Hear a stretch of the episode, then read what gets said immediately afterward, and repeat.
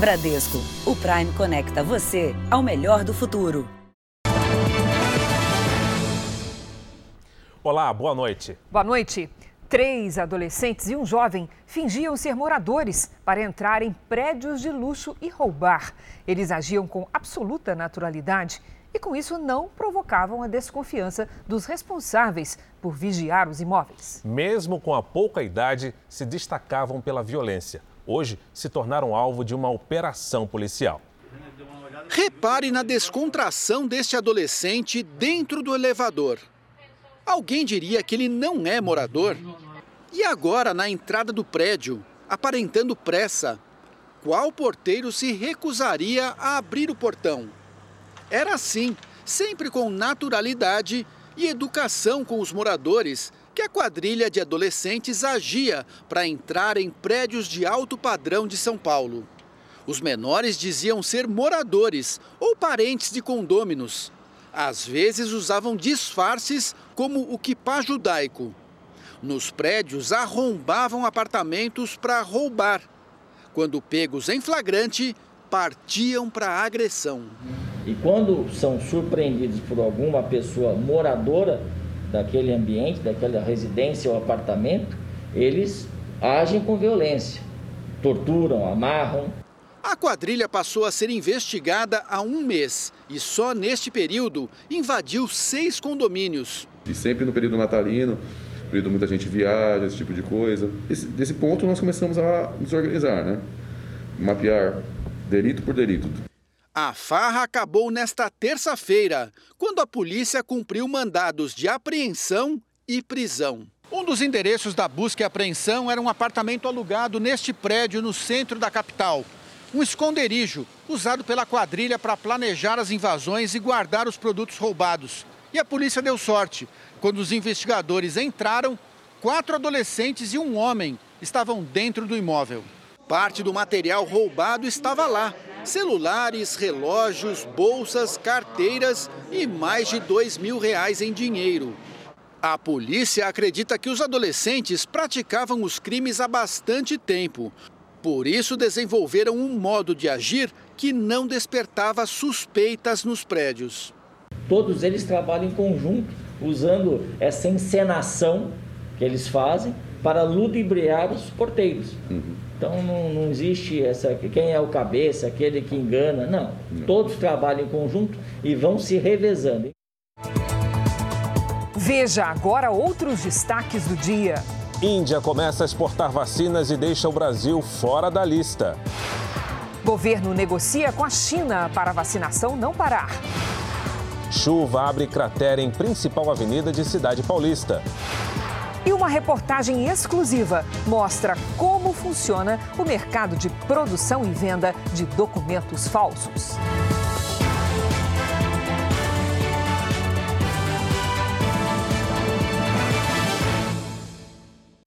Oferecimento Bradesco, o Prime conecta você ao melhor do futuro.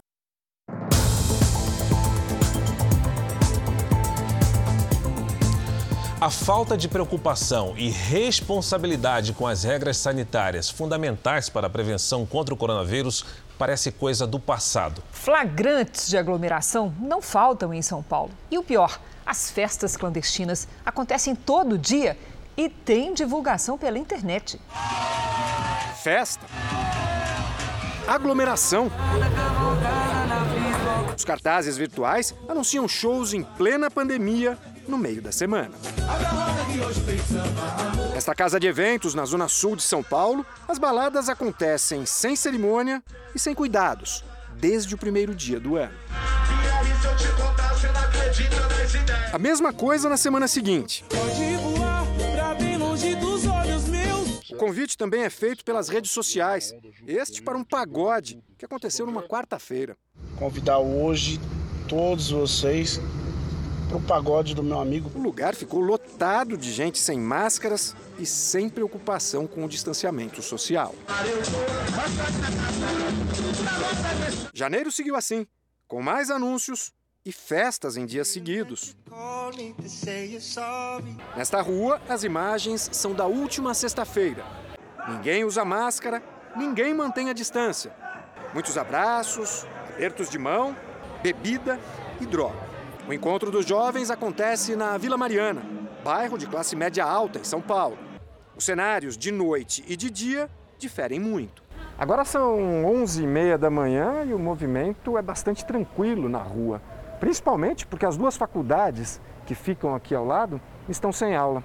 A única coisa que lembra a aglomeração da noite é a sujeira que fica espalhada. Olha só, latinha, garrafas de cerveja, copos e muita bituca de cigarro. Esta moradora tem medo de se identificar. Relações íntimas entre pessoas nas calçadas, fazendo com que é, a gente perdesse a possibilidade de passar na rua é, a partir de um, de um determinado horário, 11 da noite, por exemplo. O lugar virou ponto de encontro por causa dos universitários. Mas mesmo sem as aulas presenciais, o movimento continuou. Esses bares acabaram se tornando um ponto de encontro para tudo que é ruim, independente da presença do aluno universitário. O último levantamento da Secretaria de Saúde do Estado mostrou que o grupo que registrou o maior aumento de contágio pelo coronavírus foi o de jovens entre 20 e 29 anos. Eles já representam 17% do total de infectados. E, embora não sejam os mais vulneráveis, acabam transmitindo a doença para quem é. O jovem que age de uma forma irresponsável, ele pode ser o responsável pelo sofrimento da sua família e dele mesmo no futuro. A Secretaria de Segurança Pública de São Paulo disse que apoia os órgãos municipais e a vigilância sanitária nas ações para coibir aglomerações. A PM afirma que atua em todo o estado, principalmente nos fins de semana, no combate às festas clandestinas. A produção do Jornal da Record entrou em contato com o proprietário da casa de shows mostrada na reportagem. Ele disse que não tem conhecimento de aglomeração e que desconhece o local mostrado nos vídeos que circulam na internet. A Federação Brasileira de Bancos divulgou um aumento de 60% nos golpes financeiros entre março e dezembro de 2020, em comparação com o mesmo período de 2019. E apesar de estarem cada vez mais sofisticados, alguns golpes originalmente são bem antigos, como o do bilhete premiado. A cilada em que ela caiu foi registrada pelas câmeras de segurança. Foram-se os anéis, ficaram os dedos e um rombo na conta. A Lia não quer mostrar o rosto. É que ela morre de vergonha de ter caído num golpe tão antigo, mas que no caso dela teve um roteiro bem elaborado, com uma atuação digna de atores profissionais. Eu tenho vergonha de dizer que eu caí nesse golpe. A Lia voltava do supermercado. Ela é essa daí, de guarda-chuva vermelho. Quando, de repente, surge um homem com jaleco pendurado no braço e falou assim para mim: Ui, como vai a senhora? Eu sou o doutor Gustavo. Eu falei: Ah, doutor Gustavo? Ah, o doutor Gustavo, filho do seu barão, que é o filho do meu vizinho, que é médico. Papo vai, papo vem, aparece uma mulher, essa de guarda-chuva xadrez. É que eu vim do interior, aqui eu tenho um bilhete para receber que eu ganhei na loteria. Eu não sei andar aqui. Vocês não podiam me ajudar? O tal doutor Gustavo diz que conhece alguém da Caixa Econômica Federal e confere os números do bilhete. Nossa, não é que ela ganhou mesmo? Eu entrei no carro de um desconhecido na frente, mas é que para mim era o filho do seu barão. No meio do caminho ela virou e falou assim: ai, que garantia vocês me dão? Quando ele supostamente foi buscar o dinheiro. Voltou, sentou, abriu uma caixa, tinha dólares, euros. Aí eu peguei, abri a minha gaveta, peguei tudo que Eram tinha. Joias? Eram bijo joias, algumas joias de família. Eu só fiquei, não fiquei só com esse relógio. A dona do falso bilhete premiado daria uma parte do prêmio para a Lia. Mas para isso, ela teria que provar que tinha mais posses em dinheiro. Aí parei em três bancos Tirei tudo que eu tinha dos três bancos, porque ali é muito pouco, vamos no outro e vamos no outro. E quando entrei na Caixa Econômica, aí caiu a minha ficha, foi a hora que eu fiquei sozinha, sem eles. Eu falei, é golpe. É quase que uma engenharia de estudos, de, de como abordar as pessoas, de como obter informação das pessoas, obter dados das pessoas na internet, por exemplo, e inclusive de como abordar as pessoas no sentido de fazer com que as pessoas é, acreditem e que tenham confiança. E os idosos têm sido alvo preferencial dos criminosos. De outubro a dezembro do ano passado, a Secretaria de Segurança Pública de São Paulo recebeu quase 4 mil denúncias de golpes contra pessoas dessa faixa etária. Desconfie sempre de qualquer pessoa que esteja se aproximando. E nunca dê seus dados para ninguém, né? E não se esqueça, hoje você tem programa para depois do Jornal da Record. É a estreia da novela mais esperada dos últimos tempos, Gênesis, uma superprodução da Record TV que traz com realismo e efeitos especiais de primeira a descrição bíblica do início de todas as coisas, do início dos tempos e do ser humano também, é claro. Então anote aí, é daqui a pouquinho, Gênesis. JR traz agora os números de hoje da pandemia. Segundo o Ministério da Saúde, o país tem 8 milhões 573 mil casos de Covid-19. São mais de 211 mil mortos. Foram 1.192 registros de mortes nas últimas 24 horas. Também entre ontem e hoje, quase 67 mil pessoas se recuperaram. No total, já são 7 milhões 518 mil pacientes curados e 843 mil seguem em acompanhamento. Além do atraso no recebimento das vacinas que virão da Índia, um outro entrave para o Programa Nacional de Imunização contra a Covid-19 é a ameaça de paralisação na produção de vacinas pelo Instituto Butantan e pela Fiocruz. Isso porque os dois dependem de matéria-prima importada da China. E esse material também está com a entrega atrasada. O avião que vai buscar na Índia os primeiros 2 milhões de doses da vacina de Oxford ainda não tem data para decolar. Na tentativa de contornar o mal-estar diplomático, o presidente Jair Bolsonaro se encontrou ontem com o embaixador da Índia no Brasil. Hoje, a Índia liberou vacinas para alguns países vizinhos e que estão em seu raio de influência política, como Butão, Maldivas, Bangladesh, Nepal, Mianmar e Seychelles. Sem as vacinas da Índia, a Fundação Oswaldo Cruz precisa da China para a importação do principal insumo para a fabricação do imunizante no Brasil. O acordo da fabricante com o governo federal prevê matéria-prima para a produção de 100 milhões de doses da vacina de Oxford pela Fiocruz. Mas a importação depende de autorização do governo chinês. A situação é a mesma enfrentada pelo Butantan, que tem contrato para 46 milhões de doses da Coronavac e também precisa da liberação do país asiático. O presidente Jair Bolsonaro avalia a necessidade de ligar pessoalmente para o presidente chinês Xi Jinping para tentar resolver a situação. Nesta terça, Dimas Covas, diretor do Butantan, fez um apelo ao governo para que se entenda com os chineses. De fato, nós estamos com um atraso que é meramente burocrático nesse momento. Esperamos resolver isso rapidamente para que esse fluxo se restabeleça. O Ministério das Relações Exteriores e o Ministério da Saúde informaram que estão em contato com as autoridades chinesas e indianas para autorizar a exportação. Mas fontes disseram ao Jornal da Record que não há prazo para atender aos pedidos. Com isso, até a continuidade da vacinação com a Coronavac, única já disponível no Brasil, está sob ameaça.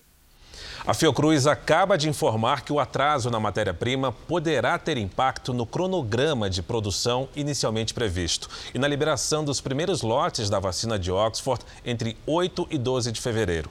A Fiocruz segue com o compromisso de entregar 50 milhões de doses até abril deste ano 100 milhões até julho e mais 110 milhões ao longo do segundo semestre, totalizando 210 milhões e 400 mil doses de vacina em 2021.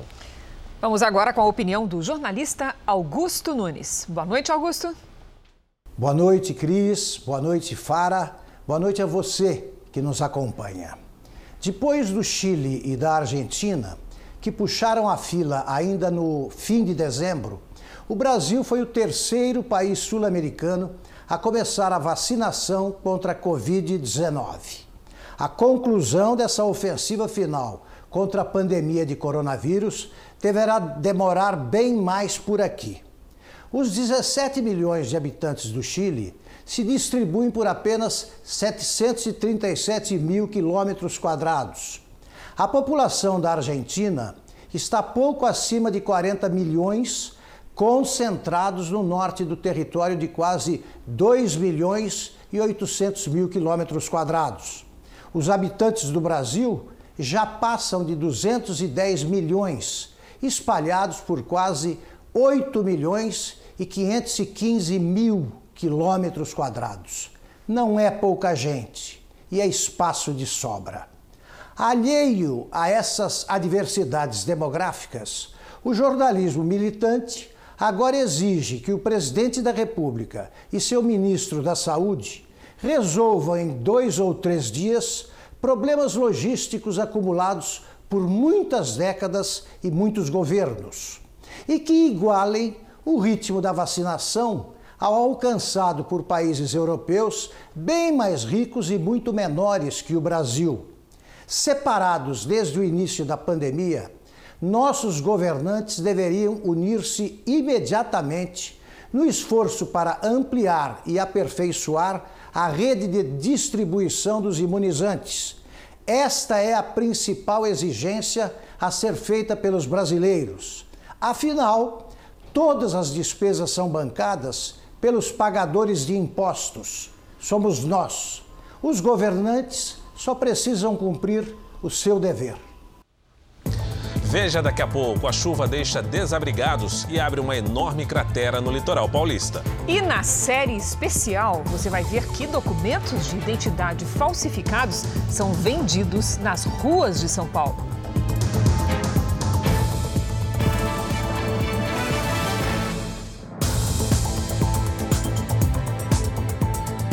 Manaus enfrenta uma situação crítica, com recordes dramáticos de casos e mortes por Covid-19 e o colapso da saúde por falta de oxigênio. Em reunião com o presidente Bolsonaro, o governador do Amazonas pediu ajuda para um hospital de campanha.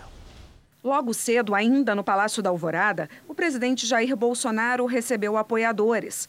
Uma criança perguntou a ele qual era a sensação de todos os dias ter gente o esperando na porta de casa. É o lado bom, né? A gente recebe uma injeção de ânimo. Injeção de ânimo, está bem claro. A situação em Manaus preocupa o presidente. Ontem, Bolsonaro e o ministro da Saúde, Eduardo Pazuello, ouviram do governador do Amazonas, Wilson Lima, um pedido de ajuda para construir um hospital de campanha.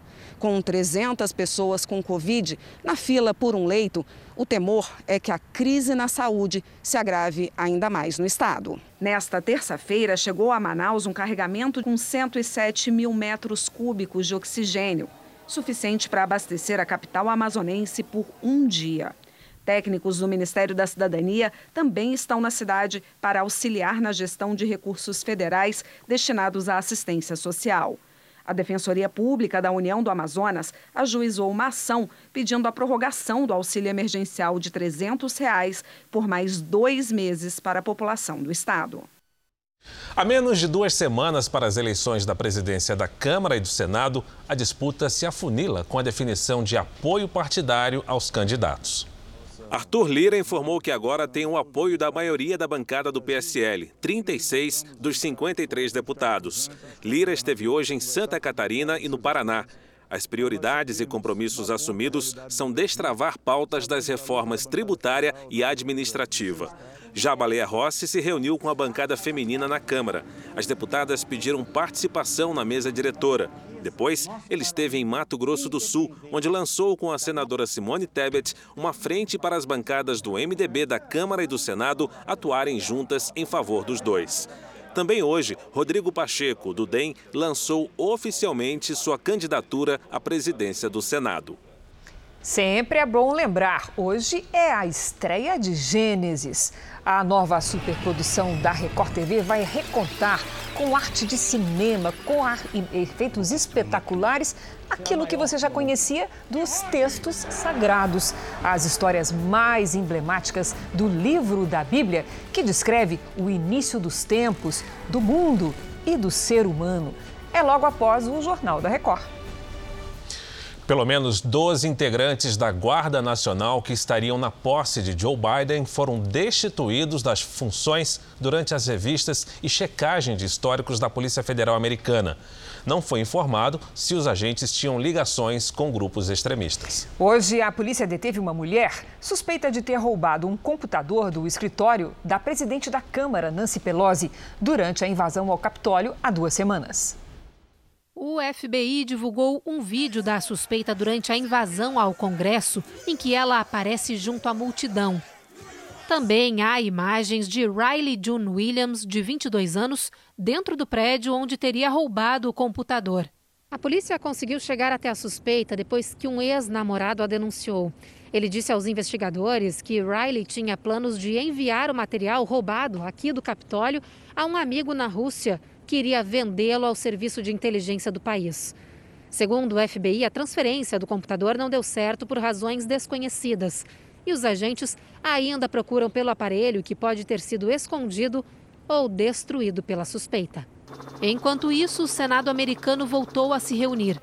Sob forte esquema de segurança, começaram as audiências dos indicados por Joe Biden para o gabinete presidencial.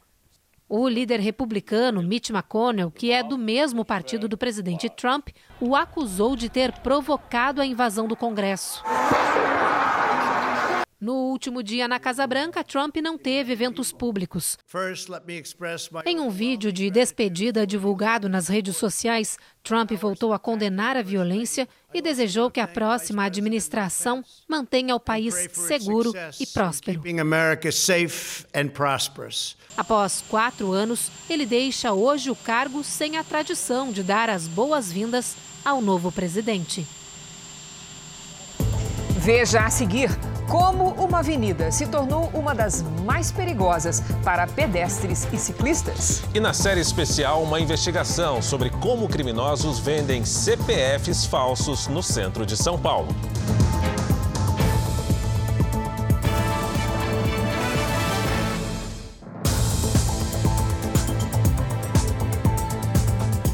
Uma chuva forte no meio da tarde deixou a cidade de São Paulo em estado de atenção e provocou muitos estragos. De longe, as nuvens carregadas dão o um aviso: vem água pela frente. E tem sido assim quase todo dia. O temporal no meio da tarde durou pouco mais de duas horas, o suficiente para fazer córregos transbordarem. Em Guarulhos, na Grande São Paulo, a água invadiu a pista da rodovia. Para atravessar, só de carona no caminhão. Quem se arriscou de carro ficou no meio da enchente. Com o trânsito travado, o jeito foi ir a pé mesmo, com água quase na cintura. Ou empurrando a bicicleta praticamente submersa. Na zona norte da capital e na cidade vizinha, Osasco, a força da água invadiu quintais e casas. Toda vez que chove forte é assim. Só esse ano, até agora, pelo menos 900 árvores caíram no estado por causa dos temporais, como essa aqui na Lapa, zona oeste de São Paulo. Mas a região mais castigada pela chuva foi em Budas Artes, na Grande São Paulo. Os moradores da cidade, que fica a cerca de 30 quilômetros aqui da capital, tiveram que contar os prejuízos pela terceira vez em menos de 30 dias. Ruas desapareceram debaixo d'água. A enxurrada invadiu casas e deixou moradores ilhados. A marca na parede mostra que a água passou de um metro de altura. Aqui, a gente perdeu tudo, Aí, absolutamente tudo. Ó, a água veio aqui, ó. Móveis, eletrodomésticos, alimentos, tudo perdido de novo. E nós tivemos uma enchente agora, dia 29, perdi tudo, tava recuperando as coisas, agora perdemos de novo. Aí eu ganhei de novo as coisas e perdi de novo. Agora, né? Vou começar de novo. Voltamos a falar do aumento de casos da Covid-19 pelo Brasil em vários estados. A situação de leitos de UTI é crítica. O estado de São Paulo ultrapassou hoje a marca de 50 mil mortes por causa da doença. E a nossa equipe de reportagem acompanhou a situação em um hospital particular da capital. As internações estão à beira do limite. Lotação e exaustão. Não só no Amazonas, não só na rede pública. É estressante, muito estressante, porque a gente está convivendo com um vírus que é totalmente desconhecido. Por mais cuidados que tenhamos, é, a gente tem medo sim. E a equipe tem medo. Limite é a palavra que mais define a conta entre pacientes e leitos de UTIs em hospitais públicos e privados da região Sudeste, uma das mais bem aparelhadas do país. O doutor Roberto trabalha em uma unidade de pronto atendimento no litoral paulista, que pertence a uma rede privada. Ainda nós conseguimos vaga e a gente percebe é que já estão próximas ao limite. Então, a percepção de atendimento deve ter aumentado cerca de 20% a 30%. E eu diria que de cada 10 casos que a gente atende, de 7 a 8 tem sintomas gripais, que a gente confirma ou não depois com os exames se é Covid ou se é alguma outra síndrome respiratória. Dos 523 mil médicos brasileiros, mais da metade está na região Sudeste. Nossa equipe conferiu de perto a situação de um hospital da Zona Leste de São Paulo, que está abrindo novas vagas para atendimento dos pacientes mais graves da Covid-19 depois do aumento de casos em janeiro. Nós podemos ficar apenas alguns segundos. Nesse momento, a UTI chega ao limite máximo, a capacidade máxima, com cerca de 12 pacientes.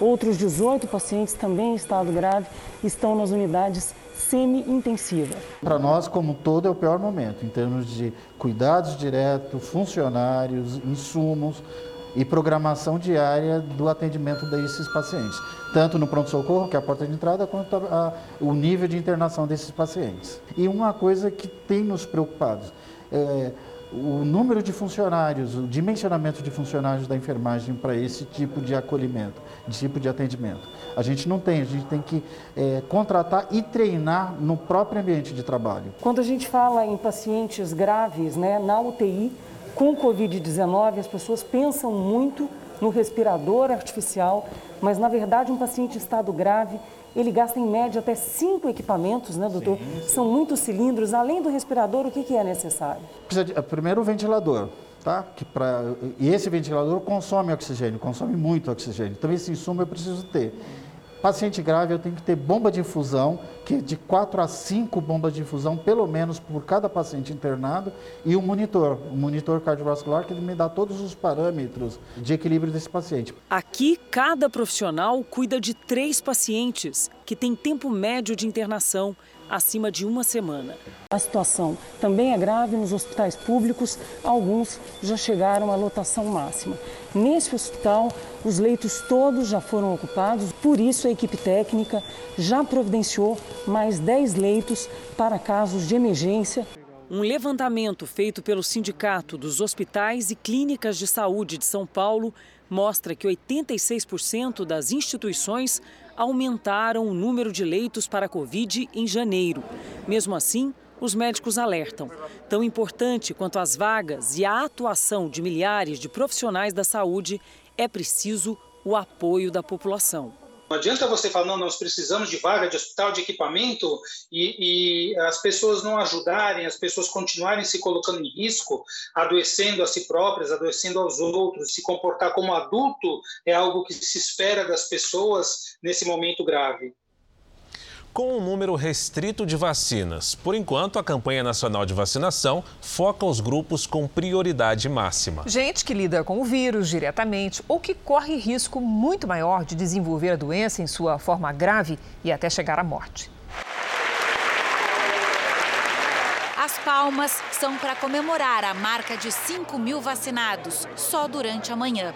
Os convocados receberam um e-mail com data e horário para tomar a vacina. A identidade é confirmada pela foto do crachá. Voluntários aplicam as doses. Hoje você foi paciente por alguns minutos. Pois é. Ainda bem. Na entrada, o Dr. Décio, médico há 45 anos do Hospital das Clínicas, estava cheio de expectativa. Eu acho que isso vai possibilitar que a gente tenha uma vida um pouquinho diferente. Embora a gente precise manter a máscara, afastamento social, tudo isso, eu acho que a vacina traz um novo alento. Depois, o registro do que ele chama de momento histórico. Você sente um alívio, né? Que está começando uma nova fase. Nos países que já começaram a vacinar a população, profissionais de saúde deram início à fila por estarem mais expostos ao vírus. E também porque são essenciais nessa fase ainda aguda da pandemia. O mesmo acontece neste ponto de vacinação do Hospital das Clínicas em São Paulo. Até o final da semana, 30 mil profissionais da saúde devem ser vacinados. No país inteiro, médicos, enfermeiros e grupos de apoio relacionados à limpeza e até motoristas somam 2 milhões e 200 mil trabalhadores. Hoje, eles recebem a primeira dose da vacina. Daqui 21 dias, a segunda.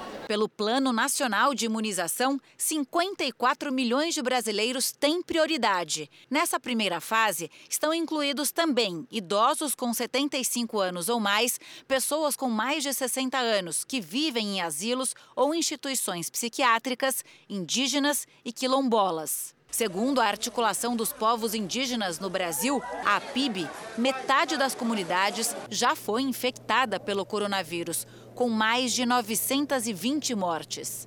Hoje, caixas com vacinas chegaram ao Amazonas e mil doses foram encaminhadas à aldeia Umarialçu, na fronteira com a Colômbia e o Peru. São grupo de risco, porque eles não tiveram contato com esses vírus anteriormente. Então, eles não têm resposta imune. Então, o, o, desenvolvimento de doença vai ser muito maior e uma possibilidade maior também de doenças graves, levando à morte e muitas vezes, como a história já mostrou para a gente, até a extinção daquele grupo ou daquela raça.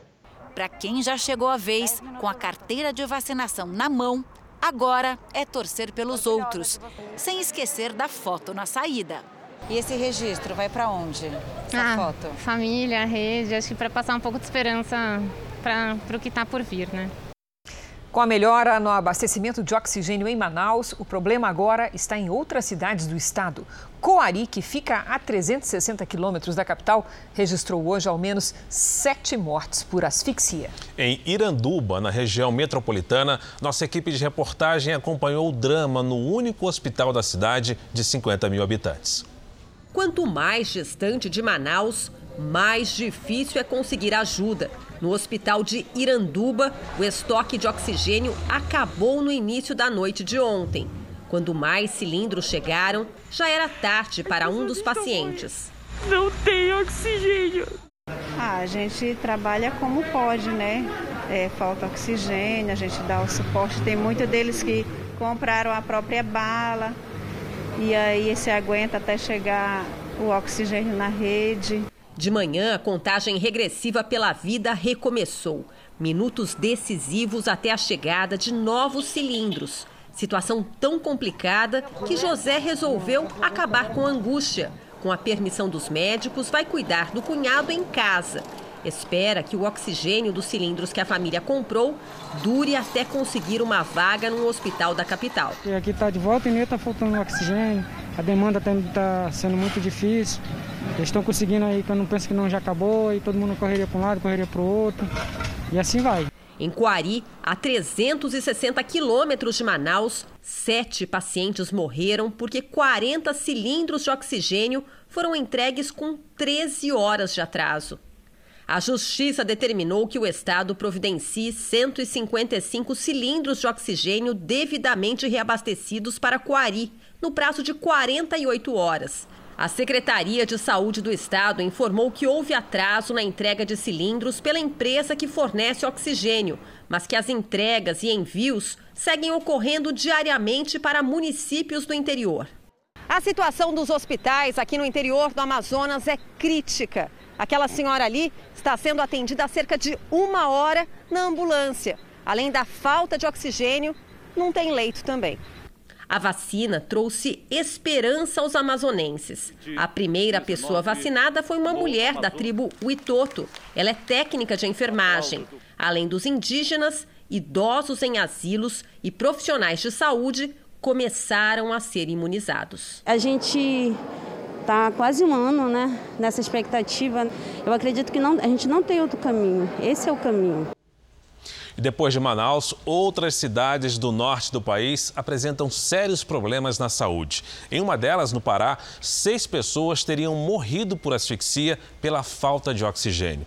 Nós vamos ao vivo falar com Felipe Nobre, que tem outras informações. Felipe, boa noite para você.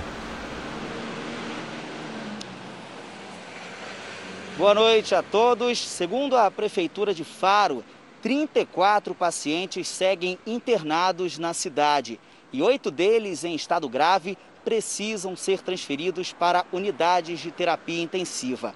O prefeito da cidade, Paulo Carvalho, por sua vez, negou que sete mortes tenham acontecido, mas ele confirma duas mortes em 24 horas, uma delas por asfixia por falta de oxigênio.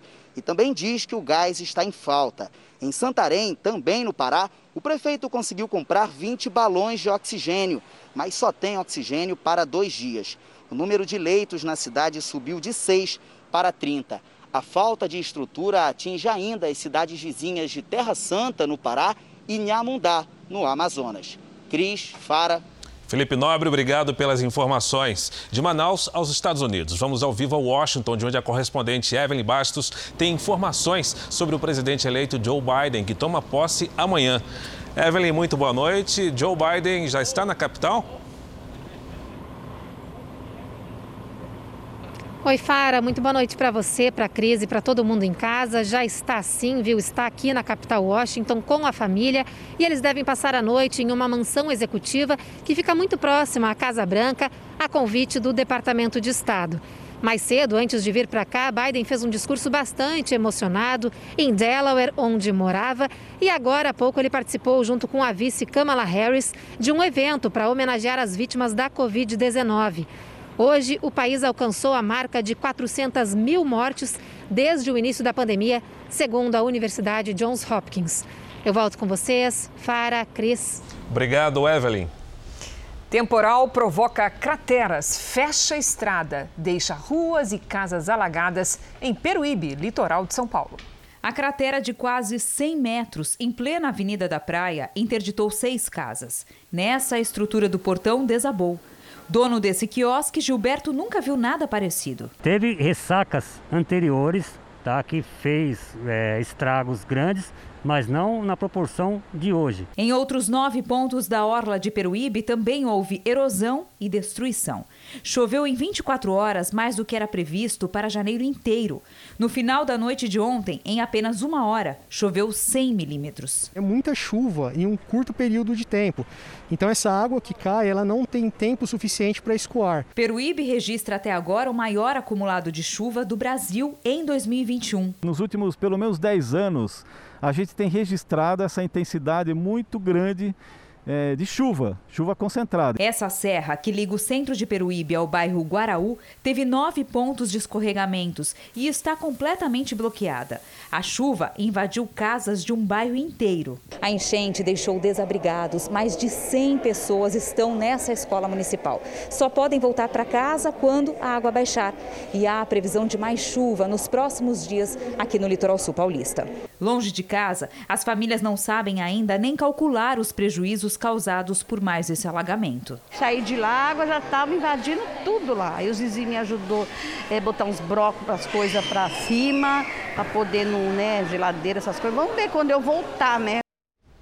Nós vimos aí, Peruíbe é a cidade brasileira onde mais choveu até agora. Vamos saber com a Lidiane Sayuri se tem previsão de mais chuva nos próximos dias. Boa noite, Lid. Vem chuva? Vem chuva e bastante chuva, infelizmente, viu, Cris? Boa noite para você, para quem nos acompanha. Por que, que choveu tanto assim em Peruíbe? O que, que aconteceu de diferente ali?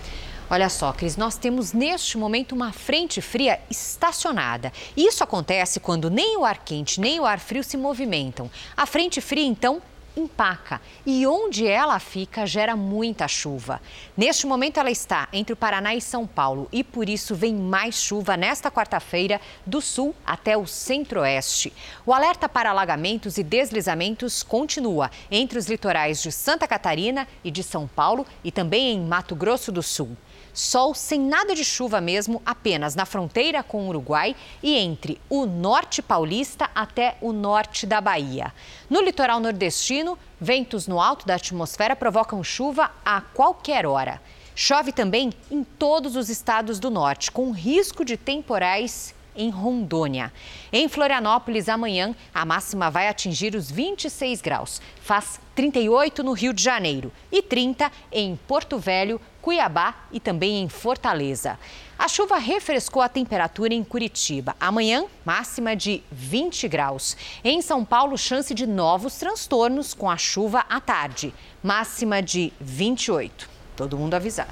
Certamente. Obrigada, Lid. Até amanhã. Uma avenida à beira-mar ficou marcada nos últimos dias no Rio de Janeiro por uma série de atropelamentos. Especialistas ouvidos pelo Jornal da Record apontam a falta de respeito dos motoristas que exageram na velocidade e, em alguns casos, na bebida alcoólica antes de dirigir, como explicações para a alta nos acidentes. As lembranças chegam minuto a minuto. A gente vivencia todo dia o acidente. É difícil, é doído, assim, sabe? É, lembrado do meu padrasto caído ali. Eu tenho um filho que pedala pra caramba. Eu tenho apertado a corrente, não deixo mais ele sair, porque tenho medo. Amanda, Fernanda e Davi vivem a dor de perder familiares em acidentes de trânsito no mesmo lugar. Três vítimas em 15 dias. Fomos tentar descobrir por que uma avenida tão importante no Rio de Janeiro tem tirado tantas vidas. São 17 quilômetros à beira-mar, uma grande reta. A Avenida Lúcio Costa liga a Barra da Tijuca ao Recreio dos Bandeirantes. Uma mistura de via turística e residencial, com hotéis, bares, restaurantes, quiosques e postos de gasolina que vendem bebidas alcoólicas 24 horas. Nessas imagens, registramos a caixa térmica no porta-malas com cerveja. Os amigos passam horas bebendo e saem dirigindo. A velocidade máxima varia entre 60 e 70 km por hora. Mas nem os 18 radares instalados na via impedem cenas assim. Uma disputa perigosa que pode matar. Por ser uma avenida totalmente plana, acompanhando a orla da praia, é também muito utilizada por quem pratica ciclismo de estrada, uma modalidade esportiva em que a bicicleta é de fibra de carbono, portanto mais leve e pode alcançar até 70 km por hora. E por isso é proibido andar aqui na ciclovia. E mesmo quem acorda cedo para treinar e cumpre todas as regras para pedalar no asfalto, está sujeito à falta de educação dos motoristas. Bora lá? Cláudio Leite Silva não teve nenhuma chance. Morreu enquanto fazia o treino diário de 100 quilômetros. O motorista era João Maurício de Lima, um bombeiro que dirigia em alta velocidade e fugiu. A chegada de 2021 marcou para sempre a vida das irmãs. A mãe e o padrasto morreram a poucos metros de casa Maria Cristina Soares, de 66 anos, e o marido Alexandre de Lima, de 44, foram atropelados. Quem dirigia o carro era o jogador de futebol Márcio de Oliveira, o Marcinho. Ele fugiu e só se apresentou à polícia cinco dias depois. Como é que uma pessoa consegue dormir sabendo que matou duas pessoas? Só o bombeiro está preso. O jogador Marcinho, não. Essas imagens foram fundamentais para eu decidir prender ele em flagrante. A questão do, do, do, jogador foi diferente. Por quê? Porque a gente demorou, a gente não sabia quem é que era o condutor do veículo. Ficou prejudicada essa situação flagrancial. Para especialistas de trânsito, a Avenida Lúcio Costa é uma via segura. O perigo está no comportamento dos motoristas e na ausência de uma fiscalização mais rigorosa. Deveria ter mais radar. O radar é justamente para ver se as pessoas estão obedecendo a sinalização. Amanda e Fernanda tentam recomeçar. Eu tenho três filhos. O meu filho de três anos provavelmente nem vai lembrar da avó, né? Porque é muito pequeno. O Fernando encontrou um caminho. Ele perdeu o filho Fabrício num acidente de trânsito há 18 anos. O motorista que dirigia embriagado até hoje está foragido. Em meio ao luto, fundou uma ONG, ajudou a criar a lei seca no Rio e só conseguiu olhar para frente. Sentar na frente de um volante não é direito, é conquista. E essa conquista se dá através do respeito ao Código de Trânsito Brasileiro e o respeito ao alheio. O Ministério Público do Rio de Janeiro apresentou hoje uma denúncia contra o bombeiro que você viu nesta reportagem. O advogado de João Maurício de Lima informou que aguarda a instrução criminal para provar na justiça que não houve intenção de matar o ciclista. Já a defesa do jogador de futebol Marcinho não retornou nosso contato. São 11 números. O CPF é um dos documentos mais importantes do brasileiro e vale em todo o país. Só que na mão de criminosos, ele é usado em todo tipo de golpe. Na primeira reportagem de nossa série especial, nossos repórteres mostram como é fácil conseguir um documento falso nas ruas de São Paulo.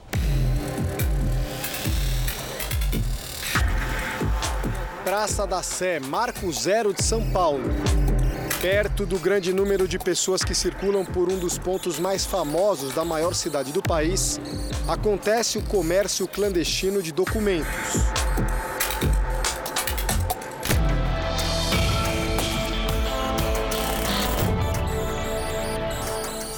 O repórter investigativo do Jornal da Record caminha pelas ruas com uma missão.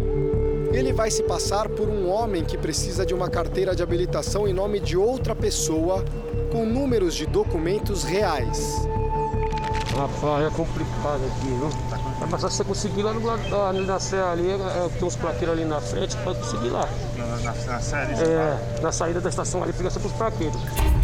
E não demora muito. Eu consigo desenrolar pra você, mano. Consigo, mas não é pra hoje. O homem que conhece o falsificador nos dá um número de telefone para mantermos contato. Como você chama, cara? Coloca Rui. Rui, beleza. Tem um menino ali que eu conheço ali que espalha e desenrola. Tá. Se precisar só do CPF, pode ser tipo um documento assim com. Pode ser um RG, tudo. Uma carteira de habilitação. Pode ser, um pode ser. tudo. Eu precisava que o CPF fosse quente. Tá, é hein, mano. Pra que que era? Eu queria jogar umas coisas que estão na empresa e jogar pra lá, entendeu? Então, você conseguiu os dados, a gente fala, eu faço pra você, mano. Você faz? Faço. Os dados que ele diz são um número de cadastro de pessoa física, ou seja, um CPF real, um número de RG e nomes do pai e da mãe. No dia seguinte, nosso repórter investigativo recebe mensagens do contato chamado Rui. Para efetivar o negócio, ele faz propaganda sobre a qualidade do documento ilegal. Isso é louco. Tem até o código de barras de dentro, tudo. Mandamos os dados e depois ele explica como o repórter investigativo deve agir. Quando você estiver lá, você me avisa, mano. Espera lá que o parceiro vai te buscar lá. Daí você desenrola com ele. No dia seguinte, um outro homem indicado por Rui aparece como intermediário. Você não pede? O rapaz pede um adiantamento. Deixa comigo aí 200 reais, certo? Tá. Quando eu te entregar os documentos, você me dá os outros 600, certo? Tá, fechou. Tá. Vou precisar que você faz uma assinatura aqui. Ele pede para voltarmos depois de um tempo e diz que vai avisar por mensagem. Fica esperto, se ficar pronto antes eu te chamo. Fechou então, beleza. Depois de algumas horas, voltamos e olhe só, o intermediário já tem o documento em mãos. Certinho, vai. Se precisar de alguma coisa, é só entrar em contato. Tá. Isso aí é meu número. Tá tão bom, né, cara? Coloquei A e B, porque eu não sabia a categoria. Durante a negociação, a polícia passou ao lado algumas vezes, o que não inibiu o comércio ilegal. O documento falso traz um nome inventado e o CPF de um foragido da justiça. O objetivo é apenas mostrar como pode ser fácil fazer um documento desses usando os dados reais de uma outra pessoa, no caso, os de um réu. Há mais de 12 anos na profissão, este perito em segurança e em computação afirma que, junto com a digitalização e o armazenamento de dados dos cidadãos, serviços públicos e privados não se blindaram na mesma velocidade contra os hackers. Recentemente, eh, houve algumas correções no sistema, só que eles deixaram vulnerabilidades. Então, o criminoso hoje, o que ele faz?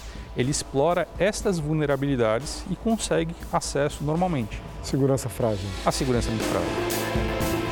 Mais do que a facilidade para comprar um documento falso aqui em pleno centro de São Paulo, o assustador é que um criminoso pode fazer o mesmo usando nome, data de nascimento, filiação e o CPF de qualquer pessoa, inclusive de você que nos assiste.